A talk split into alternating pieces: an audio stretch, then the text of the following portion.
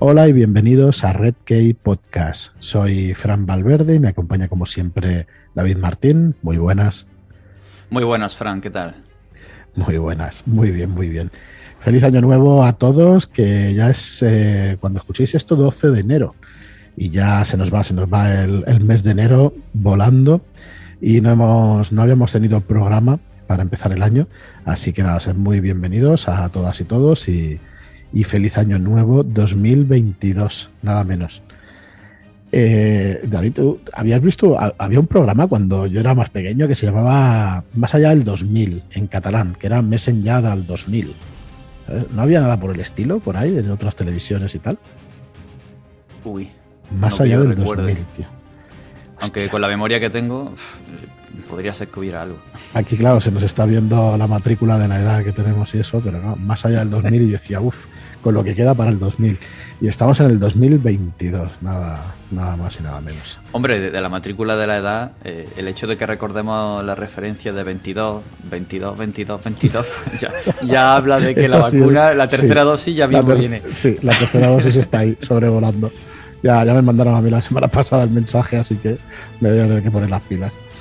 Bueno, pues nada, ya hemos vuelto, disculpadnos estas tonterías con las que empezamos y eso, pero bueno, creo que quedan, quedan chulas y así nos, nos podemos defogar un poquito nosotros y, y soltar un poquito. Bueno, hoy vamos a tener un programa ligero, vamos a comentar unas, unas cuantas citas de la literatura fantástica, citas que nos gustan, citas preferidas, sin querer ser exhaustivos para nada, como podréis comprender, pues es un tema infinito, por completo infinito. Y bueno, antes de ponernos con ellas, queríamos eh, recordaros varias cosas. La primera es que esto es un podcast eh, hecho por, eh, por, bueno, por una editorial de narrativa fantástica, ciencia ficción y de terror, y que tiene como objetivo la promoción de la literatura, la promoción de la lectura de género, la literatura fantástica, sea de nuestra editorial o sea de cualquier otra. No tenemos ningún problema con que se hable de, de cualquier otra de cualquier otra obra que no editemos nosotros. Al contrario, cuanto más afición exista, pues mucho mejor para todos. Así que eh, a ese respecto, eh, pues eso, en el programa de hoy, por ejemplo, pues vamos a tratar pues un montón de citas de otras obras y deciros además que estamos muy contentos de la recepción de la historia triste de un hombre justo, tanto en la preventa como en, en la próxima salida a tiendas, que será el 2 de febrero de 2022 sale la historia triste de un hombre justo y sale el demonio de Próspero, por fin a tiendas. Y vamos, estamos, mm, bueno, expectantes, nerviosos. En, la preventa, pues muy bien, estamos muy contentos de la recepción de, la historia triste de un hombre justo de Ángel González Olmedo, de las reseñas que ya empieza a ver en, eh, lo diré mañana, en, en Amazon que ya se, ya se empieza a ver, ya empieza a ver que, el libro gusta y, que está muy bien. Muy agradecidos a todos vosotros, los que nos escucháis, por las reseñas que nos vais dejando. Y bueno, está a puntito de llegar El demonio de Próspero.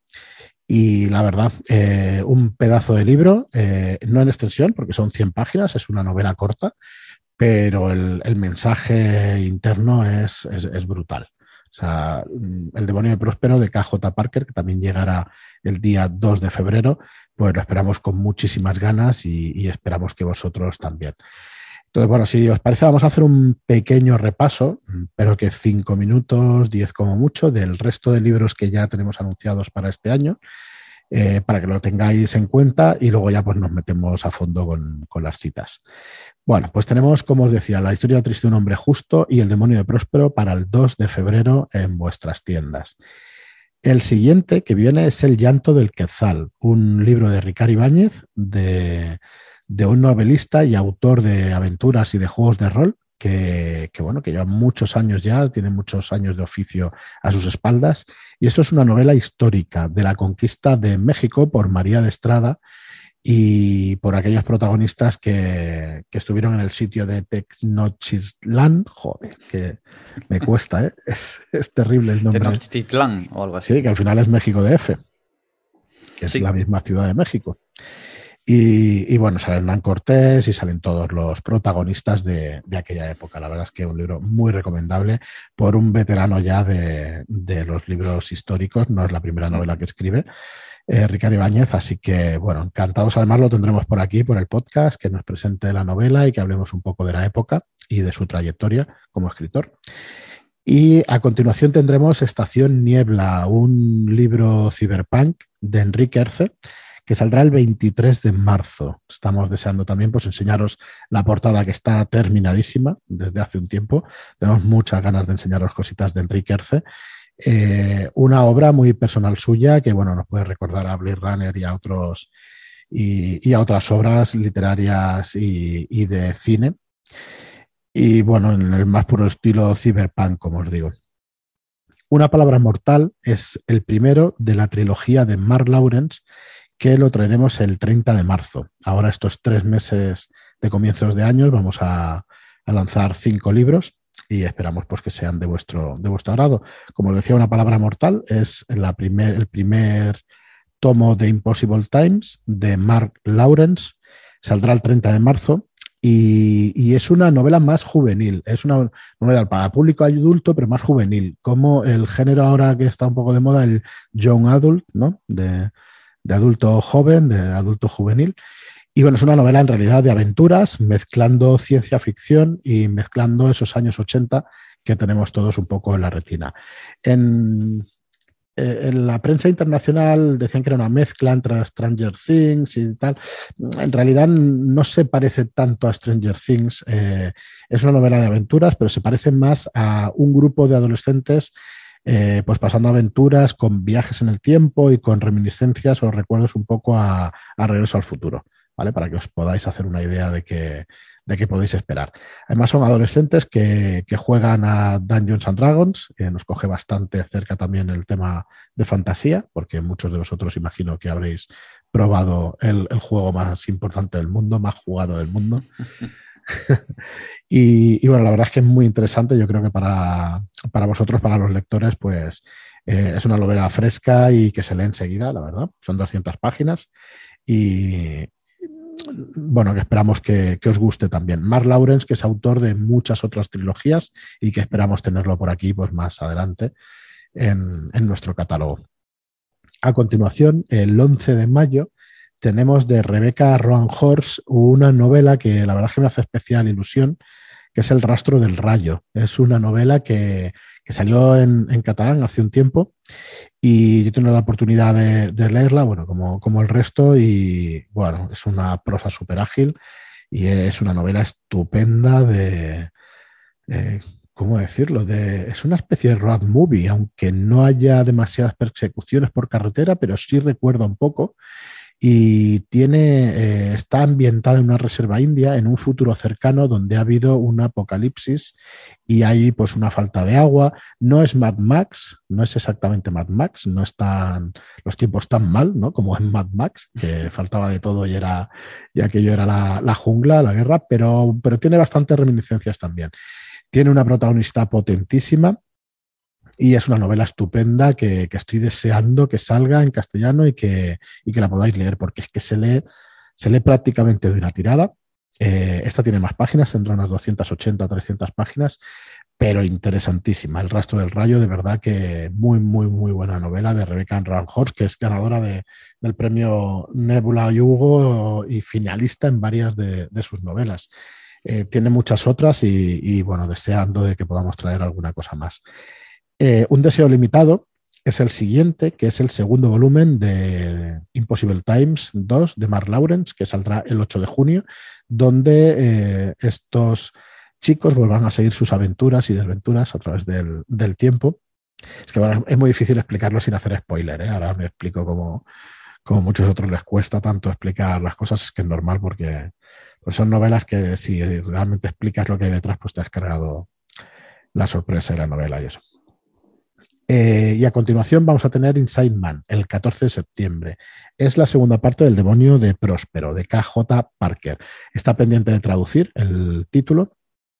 Inside Man, que puede ser el, hombre interior, el demonio interior, el infiltrado. Estamos sopesando muchos títulos que ninguno de ellos nos convence porque el uso del lenguaje que hace KJ Parker es que es, es, un maestro.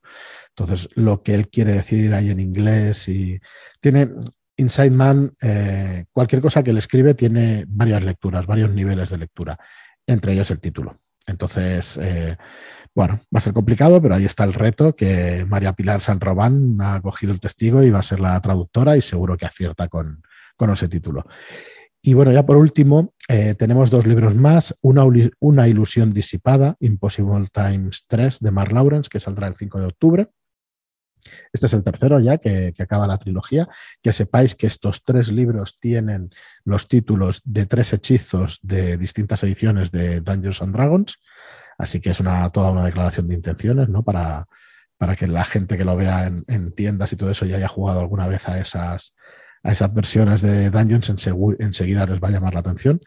Y bueno, es una ilusión disipada, pues eso, el tercer libro que acaba esta trilogía que por cierto es muy probable que, salga eh, alguna serie, están cerrándola, a ver si podemos tener buenas noticias este año o el año que viene y, que puedas ver una, serie basada en esta trilogía. Y por último tenemos eh, a la, la, maestra del té la investigadora y Seven of Infinities, que es una novela donde vamos a recoger dos relatos o dos novelas cortas de Aliette de Bodard, que va a salir el 19 de octubre. Esto es ciencia ficción. Tuvimos aquí a Leticia explicándonos, eh, pues la verdad es que vida y obra, más obra que, vida de Aliette de Bodar y, bueno, con la verdad es que un programa muy chulo, que estuvimos muy a gusto, como siempre que viene Leticia. Y, y bueno, una ciencia ficción súper original, donde los protagonistas no somos los típicos blancos caucásicos, sino que ya se mezclan otras razas orientales y la verdad es que es más que interesante, con unas naves, iba a decir nodrizas, con unas sillas eh, en las naves que van a ser parientes de las personas que viajan en esas naves, o sea que, es una premisa súper interesante. Así que bueno, deseando también publicar esto pues a finales de año, ya para el 19 de febrero, ahí de febrero, perdón, para el 19 de octubre, que ya estaremos pues al final del año. Y este es nuestro calendario editorial, salvo sorpresa de última hora, que es posible que se cuele eh, de una o dos sorpresitas que hay por ahí, pero bueno, iremos anunciándolo durante el año. Y ya pues nos queda poquito pues para, también actualizar la web y que veáis todas estas portadas allí. ¿Vale? Iremos actualizándolas durante el año para, para que vayáis siguiendo estas novedades. Y ya está, deciros únicamente, sí, dos cositas más. Tenemos un chat de Telegram donde ya somos 145 personas, va subiendo poquito a poquito.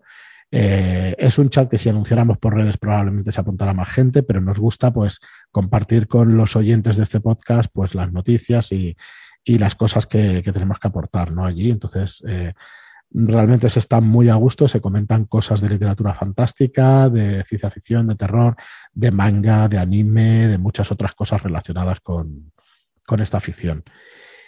Y bueno, que lo podéis buscar en Telegram por RedKey Podcast.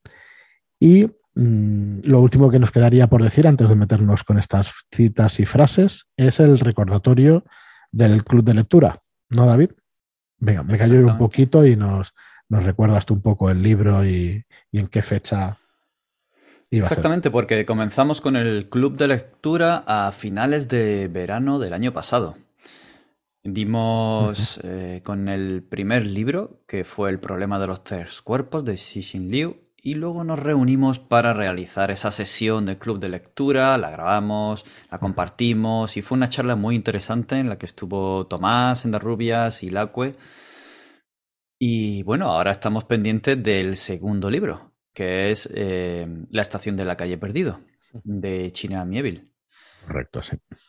Teníamos eh, proyectado que fuera a finales de enero cuando íbamos a reunirnos y seguimos animando a todo el mundo a que venga a esta sesión, a que aporte su opinión, y ah, simplemente una excusa para charlar de literatura fantástica, de, un buen libro. Tal cual. Y la vamos a tener, eh, si no me equivoco, corrígeme Fran si es así, el sábado 29 de enero.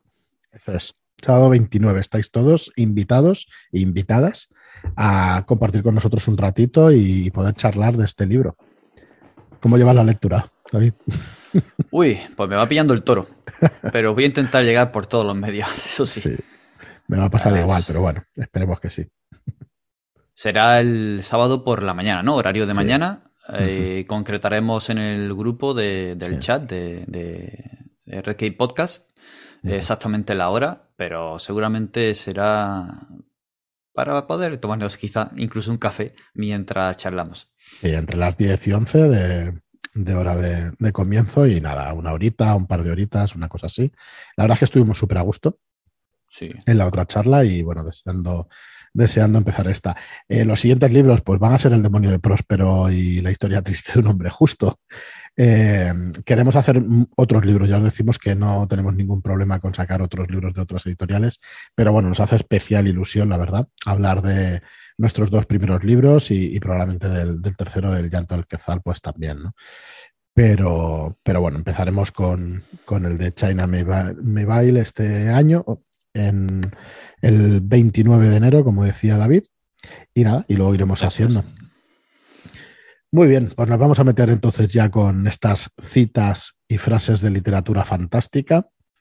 Buah, ha sido muy difícil, Fran, porque hay muchísimas, muchísimas que, nos encantan. Ya simplemente coges un libro o una saga, como puede ser El Señor de los Anillos o Canción de Hielo y Fuego, y ahí te, sacas una gran cantidad de ellas.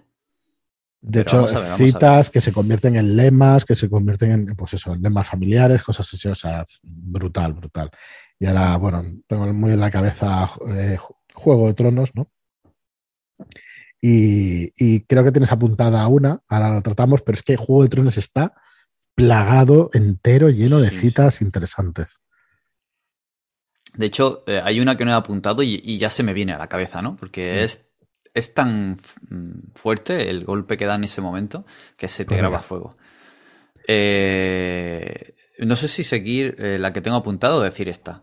Sí, o las dos y ya está. Las puedes decir las dos sin ningún problema, claro que sí. Pues mira, la que se me acaba de venir eh, es una típica que todos conocemos. Aparte de la que dice Cersei a, a Eddard Stark, es la que dice Jaime, Lannister justo antes. Ojo, spoiler, para quien no lo sepa todavía. pero también tiene delito no saberlo. 30 segundos para adelante le podéis dar cuando empuja a Abraham y dice aquello de las cosas que hago por amor. y supone un, una escena, un fin de escena y, brutal, vamos. Eh, brutal, brutal. Se te, queda, se te queda grabadas. Eh. De hecho, va a marcar eh, al personaje de Bram el, el resto y supone ese, ese empujón a la casa Stark para enfrentarse a la casa Lannister, para enfrentarse a esta conspiración. O sea, sin, sin ese suceso eh, no hubiera sido ni de lejos igual lo que hubiera ocurrido. Y tiene esa importancia, además que se te clava. Totalmente. Totalmente, totalmente.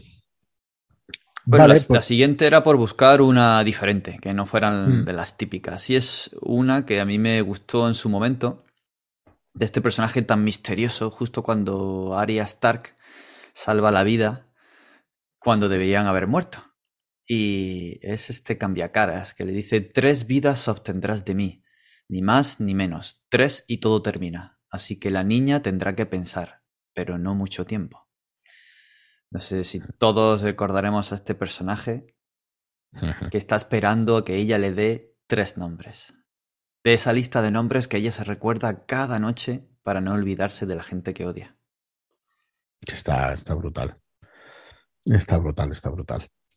Bueno, en, Juego de Tronos, pues eso, tenemos citas, tenemos frases como se acerca el invierno de Dar Stark, que es el lema, al final se convierte en, el lema, ¿no? De hecho, cada casa, cada una de las casas, pues tiene su lema. Pero yo quiero recordar una cita que me gusta especialmente, eh, que es una pregunta que hace Bran a su padre Eddard Stark y, y que le pregunta, ¿un hombre puede ser valiente cuando tiene miedo? Y le contesta este, es el único momento en que puede ser valiente. Mm, para mí simboliza muchas cosas, pero simboliza el valor de las palabras y el significado que le damos, ¿no? Parece que, que el valiente no tiene miedo y no es así. No es así. Eh, realmente la palabra valiente quiere decir que, bueno, que te sobrepones ante una dificultad, ante un miedo, ante un reto y, te haces valiente. ¿no? Entonces, esta frase resume muy bien ese concepto ¿no? de, de, si puede ser valiente un hombre cuando tiene miedo. Es que, bueno, para mí está interesantísima esta frase, ¿no? Me gusta recordarla cuando tenemos algún momento de bajón y todo eso. No sé si vosotros sois mucho de deciros algunas citas y cosas de estas personalmente y tal, pero yo me gusta, me gusta de vez en cuando recordarlas. No sé, creo que es parte de, de, esa lectura, ¿no? De, de, fantasía, de ciencia ficción y todo eso, ¿no? Esa aspiración, ¿no? A ser como tus héroes y todo eso. Y la verdad es que me gusta mucho. Y esta frase, la verdad es que resume muy bien, pues una cosa que nos podemos recordar, ¿no? A, nosotros mismos cuando, tenemos, cuando tememos alguna cosa, ¿no? Pues intentar ser valientes y eso. La verdad es que me, me gusta mucho esa, esa frase. Así que bueno, yo creo que de, de, Juego de Tronos es que podíamos estar aquí dos horas y no acabarlas.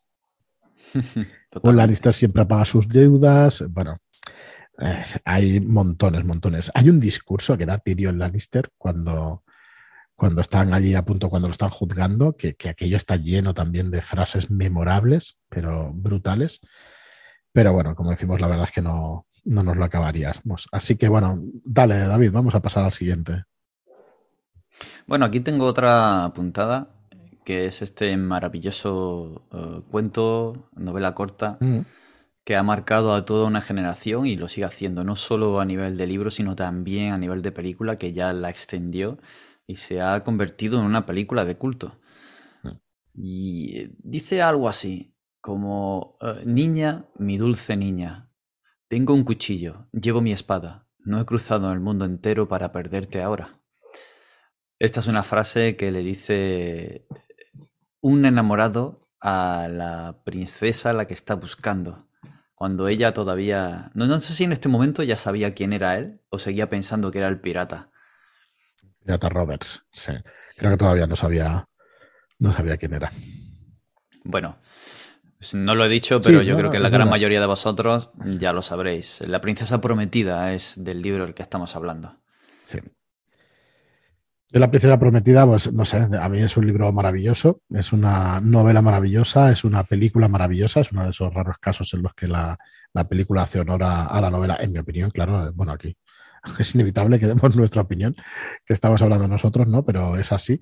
Y yo, la verdad es que de esta película es verdad que creo que es justo antes de entrar al pantano de fuego, o sea que ya se conocen, ya, o dentro del pantano de fuego, o sea que ya se conoce, quiero decir, ya sabe que es el, el Weasley, ¿no? El, que ha vuelto de, entre los muertos y tal. Y yo de esta película pues tengo un par que una es, eh, no es una frase, es una palabra que es inconcebible, ¿no? Que me parece graciosísimo eso. Los tres personajes estos antagonistas, que al final se convierten dos de ellos casi en protagonistas, eh, me parece maravilloso, ¿no? esa conversión de esos dos personajes y ese otro personaje tercero que utiliza lo de inconcebible y al final le dice Íñigo Montoya, le dice, creo que esa palabra no, no significa lo que tú crees que significa, ¿no? Porque está una situación graciosísima. Esa es una, y, y, luego la otra frase que sí que es típica y tópica, pero que no puedo dejar de decir, que es la de, hola, me llamo Íñigo Montoya, tú mataste a mi padre, prepárate a morir. Eso repetido una y otra vez, que parece al principio como que nos hace gracia, pero que luego bueno, son, eh, es una frase de pura determinación y de que pase lo que pase y le hagan lo que le hagan, pues no va a morir hasta que no acabe con el que mató a su padre. Así que, no sé, la verdad es que me, siempre me ha gustado muchísimo también esta frase. Pues nada, David, vamos a continuar con el siguiente. Mm, creo que no vamos a regresar a Canción de Llore Fuego, ¿verdad? Ya hemos dado bastantes pistas. Venga, sí. Salta, salta. Vamos a saltar a la siguiente. Y hay una eh, de una obra en la que justo en estos momentos viene muy, a, muy al pelo. Pues sí. Y dice lo siguiente, ya no sé lo que creo, pero he visto morir a muchas personas en esta larguísima guerra. Y en estos momentos pienso que la fe es una ilusión, que todos morimos como las bestias, sin que haya más que los dioses y las diosas son fábulas para consuelo de los niños. Ah, Morgana, ¿por qué estamos hablando así? Esta es una frase en ese momento de duda de caballeros sobre todos los pilares en los que se sustenta sus creencias y su fe. Y son dudas que, que le comenta y le dice Lanzarote a Morgana en las nieblas de Avalon, de Marion Bradley. Bueno, pertenece a, a toda la, todas las grandes obras del mito artúrico y, hmm. aunque las nieblas de Avalon es de las más recientes, si no recuerdo mal, eh, de los años 60. 15, no, el no yo creo mucho más. bueno, Te, lo, te lo busco, te lo busco, no te preocupes. Pero tiene también momentos. Eh, sí que enfoca eh, un poco el mito artúrico de la diferente manera de como venía eh, haciéndolo mm. obras anteriores, pero sigue siendo una buena y gran obra. Sí, sí, totalmente. mira, referencias, vamos a, a, ver si están aquí los, los libros. Por supuesto, el mito artúrico tiene muchas citas a las cuales eh, acudir mm, dentro de, dentro de obras y obras, incluso la misma muerte de Arturo. Sí, es del 83. Yo pensé que era de los años 60, 70, fíjate. yo, lo recordaba más cercano, pero... estamos hablando de 30 años, ¿no? Más o menos. Mm, sí, casi 40. Bueno, espera, un poco más. ya, ya me va costando ¿eh? con lo de la vacuna, ya me va costando. ya casi 40. Como pues que el cambio de milenio ya no calculamos bien los años, ¿eh? Fíjate, eh, premio Locus a la mejor novela de fantasía, o sea que, ya apuntaba maneras. Los premios están muy bien dados, estos, estos premios, la verdad, siendo tan específicos, la verdad es que estos sí que aciertan prácticamente siempre. Y vamos, unos libros más que recomendables. Yo no recuerdo citas por eso de, de estas nieblas de Avalon, pero es verdad que está llena, pues la mitología está llena el acervo popular de, esta, de estas citas de la mitología artúrica, como tú dices. Seguramente si tuviéramos aquí a Tomás nos diría, pero hombre, esta de aquí, esta otra. Hay un montón de, citas que se pueden coger ¿no? de, esta mitología artúrica. Hmm, totalmente. Muy bien, pues eh, bueno, no hemos, eh, no hemos traído, no sé si lo has dicho, me parece que sí, ¿no? Pero hemos hablado un rato fuera de micro. No hemos traído citas del Señor de los Anillos. Eh, porque ya habíamos, ya habíamos tratado personajes, ya habíamos sacado muchas citas y eso, pero yo voy a decir un par, si te parece, David, porque no me aguanto. Adelante porque, porque sí, eso eh, merece muchísimo la pena. Siempre recordarlas y siempre añadirlas, porque vamos, yo tengo muchas de ellas grabadas ahí en el imaginario. Me he elegido una de Aragorn, hijo de Arathorn, que dice, pudiera llegar el día en que el valor de los hombres decayera, en que olvidáramos a nuestros compañeros y se rompieran los lazos de nuestra comunidad. Pero hoy no es ese día. O sea, me parece, me parece chulísimo. Me parece chulísimo. La verdad es que eh, mezcla un poco las novelas con las películas y eso. Eh, supongo que todas las búsquedas que hacemos por internet y eso para encontrar, intentar encontrar estas citas, hay alguna que está incluso cambiada por las traducciones y, por las películas, pero eh, la verdad es que me parece chulísima esta, ¿no? Porque Aragón pues es una persona a la que seguiríamos unos cuantos, ¿no? Si nos dijera que, que vamos al ataque. Así que, seguiríamos para morir, claro está, pero, pero no seguiríamos. Ahí en ese. justo delante de las puertas negras, ¿no? Dando esta, esta arenga a las tropas cuando están viendo salir. Todo. Todo. Pues todo Mordor, ¿no? Todo lo que queda en Mordor, el resto de Mordor, para enfrentarse a ella. Y él le dice todas estas palabras, que termina con Hombres del Oeste, hoy luchamos. Y es, vamos, te vienes arriba, saca la, saca la, espada y sales a correr, vamos. Hay otra cita, otra frase que, me gusta muchísimo del Señor de los Anillos, que recuerdo mucho, que es de Gandalf, cuando Frodo dice, no, no, no, la estoy leyendo, o sea que es de memoria un poco, ¿no? Y cuando Frodo dice que, que esa criatura merecería la muerte, y Gandalf le dice, que sí, quizás sí merecería la muerte. Muchos de los que viven merecen morir y algunos de los que mueren merecen la vida. Y, le dice Gandalf algo así como que si no eres capaz de dispensar la vida, eh, pues que, tenga cuidado en dispensar la muerte, ¿no? Pues ni el mal sabio conoce el final de los caminos. Viene a decir algo así, yo creo que la tergiverso bastante, pero para mí el eh, sentido eh, va por ahí, va por ahí. Sí, está bastante ajustada a, a, lo que yo al menos recordaba del libro, sí, es una gran, gran, gran frase.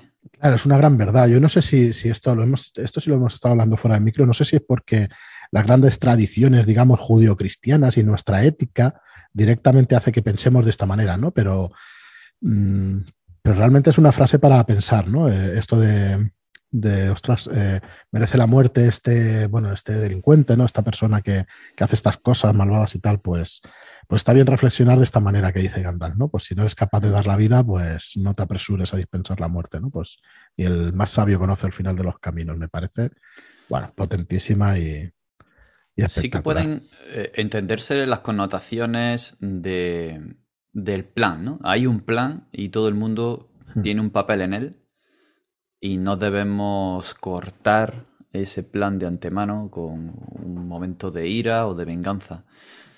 Eh, eso entroca con, con esta tradición ¿no? judío-cristiana, con el plan mm. divino. Y de hecho en los libros eh, Gollum luego tiene un papel vital guiando a Frodo y Sam justo hasta el monte del destino. Sí. Con todas las penurias que pasan y, las traiciones entre medias, claro está, pero, pero es, es su su, su plan. Estoy muy de acuerdo. Y, yo no sé si tiene que ver más con eso o con lo que he dicho antes de la ética, ¿no? De, realmente de cómo nos movemos o qué ética utilizamos para relacionarnos, ¿no? En, sociedad y todo eso. Aún a todo eso, sí. Muy bien, pues bueno, en El Señor de los Anillos, pues no, eso, no acabaríamos, igual que George R. R. Martin con Juego de Tronos y Canción de Hielo y Fuego, pues no acabaríamos, pero eh, lo vamos a dejar aquí. Eh, yo tengo delante la pantalla y diría, pero unas cuantas, pero, pero bueno, va, la, quito y así no, no tengo esa tentación. Así que vamos con la siguiente que tenías marcada, David. Dale, dale. Eh, está bien en contraposición justo de la que tú has comentado antes de Canción de Hielo y Fuego, cuando en Juego de Tronos Eddard Stark responde a Bran que precisamente ser valiente es tener miedo y superarlo o hacerle frente. Esta es todo lo contrario. Dice, no conoceré el miedo. El miedo mata la mente. El miedo es el pequeño mal que conduce a la destrucción total. Afrontaré mi miedo, permitiré que pase sobre mí y a través de mí, y cuando haya pasado, giraré mi ojo interior para escrutar su camino. Allí por donde mi miedo haya pasado ya no quedará nada, solo estaré yo. Es una frase de Dune, de Frank Herbert, y también invita a la reflexión. El, no querrás conocer el miedo porque lo dejas pasar y después llegas tú. Tiene una connotación em, mm, filosófica a nivel personal eh, en el que cada uno puede darle el, el giro que quiera. Es desde mm, voy a ignorar el miedo y me lanzaré hasta me dejaré llevar por el miedo y una vez que el miedo lo haya consumido todo, entonces será cuando yo me revele en mi verdadera forma. En fin, son diferentes eh, maneras en las que cada uno puede verlo. Seguramente esto, cualquiera que me esté escuchando dirá, pues yo no lo entendí así. Pues yo creo que el autor quiso decirlo de esta manera. Por supuesto. Esa es la magia de las grandes frases, de las grandes citas y de los grandes párrafos, que al final todos las hacemos propias y le damos ese toque o ese sentido que nos llena, que nos marca o que nos guiña ahí en el, en el alma. Totalmente. Muy bien, pues yo os voy a leer una de, de la historia triste de un hombre justo, que tengo aquí el libro deseando ya que llegue a las tiendas, y le pusimos en la solapa un, una, una pequeña escena más que una cita. Y dice así, ¿Qué os han contado de mí? pregunté. No, no me pongáis esa cara. Sé a qué os referís, pequeña majestad. Entonces, ¿es cierto? Depende, según la parte que os hayan contado. Bueno, suspiró tras seleccionar las palabras en su mente, y luego lo contemple. Eso de que si practicas ciertas escalas, como las escalas perversas, ¿es cierto que atraes al maligno en la forma que un demonio puede llegar a poseerte? ¿Es cierto que experimentaste una posesión? Creo que musité gastando flema. Os han contado cuentos de brujas, pequeña majestad. Eh, está fuera de contexto, es muy complicado que se entienda ¿no? la, frase, pero, pero, creo que, bueno, eh, mm, en cuanto leáis la novela entenderéis muchas de las cosas que se dicen en esta, en esta frase, ¿vale? Así que eh, muy recomendable. Ángel González Olmedo tiene un montón de frases en este libro que, que os recomendamos, pero un montón es un montón, tiene un montón de, de frases lapidarias, un montón de citas que realmente pueden pasar a la posteridad y, esperamos que alguna ya lo haga. Tiene algunos de los finales de, de, capítulo más interesantes que yo recuerdo, la verdad, y que te quedan, que te dejan ahí con más hype, ¿no? Para seguir, con más ganas de, de continuar. Están muy bien puestos y, y, el uso del lenguaje y el uso de las palabras por Ángel es una, es una pasada, es una maravilla. Así que no os la perdáis. Y bueno, vamos a seguir con un, con un clásico. David, dale. Sí, es eh, un clásico, o, bueno, hay dos clásicos justo, mm. justo ahora. Pues sí, vamos a saltar uno. No, no, no. vamos a decir los dos, sin problema. Venga. Pues uno es una frase corta que dice: Maldito sea el día en que recibí la vida, maldito sea mi creador. Es una frase de Mary Shelley en Frankenstein. Y es que, claro, para el monstruo de Frankenstein es una maldición estar vivo con todas las cosas que pasan a su alrededor. Es una, es una gran frase que, que ya nos, eh, nos deja ver con cuál es su relación con su creador y qué siente de la vida esta criatura. Y, te resume la historia trágica que es Frankenstein, de hecho. Te lo deja claro en una, en una sola frase. En la tragedia, la más pura tragedia griega. Sabes cómo, cómo va a acabar perfectamente, ¿no? la novela leyendo esta, esta frase. Y hay otra que es de Drácula, de Bram Stoker, eh, que dice así, no hay vida en este cuerpo. Yo soy nada, sin vida, sin alma, odiado y temido. Estoy muerto para todo el mundo. Escúchame, yo soy el monstruo al que los hombres vivos matarían. Yo soy Drácula. Esto sí es una presentación, como Dios manda. Esa es una presentación como Dios manda. Eh, muy buena novela. Si no habéis leído Drácula, es el clásico de los clásicos. Mm, es una pedazo de novela epistolar que está hecha con cartas. Está muy curioso cuando empiezas a leerlo. No tienes ese recuerdo ni de película ni de, ni, de narrativa, no esperas que esté escrito así. Y en cambio está perfectamente narrada, funciona de lujo. Y es, es un clásico por méritos propios, pero vamos, absoluto. Y muy, yo diría muy actual, la verdad, aunque esté hecho, yo hace poco se la leyó un amigo, me dijo que no, que esperaba que la veía muy antigua y tal, yo sigo pensando que es una novela muy, muy moderna, sinceramente. Y, la he leído tres o cuatro veces, ¿eh? no, no, es un recuerdo así lejano, que no la recuerde exactamente y eso. La he leído varias veces y, y, me gusta mucho cada vez que la leo, la verdad. Y vamos a, vamos a acabar con una del demonio de Próspero, de KJ Parker. David, si quieres leérnosla. Un gran párrafo, la verdad. Porque tiene varias partes. Dice, ¿Es el comienzo del libro? Sí, sí, sí. Dice, cuando me desperté, ella estaba tumbada a mi lado bien muerta, con la garganta desgarrada. La almohada estaba empapada de sangre brillante como una pradera tras una semana de lluvias copiosas. Noté en la boca un regusto familiar, repugnante e inconfundible. Escupí en la palma de la mano, rojo vivo. Maldita sea, pensé. Ya estamos otra vez. es que ese final, ese ya estamos otra vez, ya te dice ¡Pof! Sí, sí. ¿Cómo que otra vez? Al principio empiezas a pensar en que es la típica escena en la que alguien se despierta, no sabe qué ha ocurrido la noche anterior y tiene un cadáver a su lado y tal, pero luego, nada más, nada más con esta última frase dices, hostia, ¿qué pasa aquí? Es brutal. Hablábamos antes de ética, de moral y, bueno, de ética solo, no toca la palabra moral, pero tiene mucho que ver también. Y en este libro hay, tenéis que, tenéis que conocer la moral del protagonista y de los protagonistas, porque es, es brutalísimo. Lo del demonio de Próspero está, está genial. Yo creo que os va a gustar. Se te, la media sonrisa cada vez que piensas en estos. Eh, pues eso, en estos protagonistas de KJ Parker. Es súper interesante, una novela que se lee enseguida, son 100 páginas, en, un par de sentadas la podéis leer y, y, vamos. Lo que, eso sí, vais a tener varios niveles de lectura y el gusto de leerla varias veces, porque realmente da para leerla varias veces.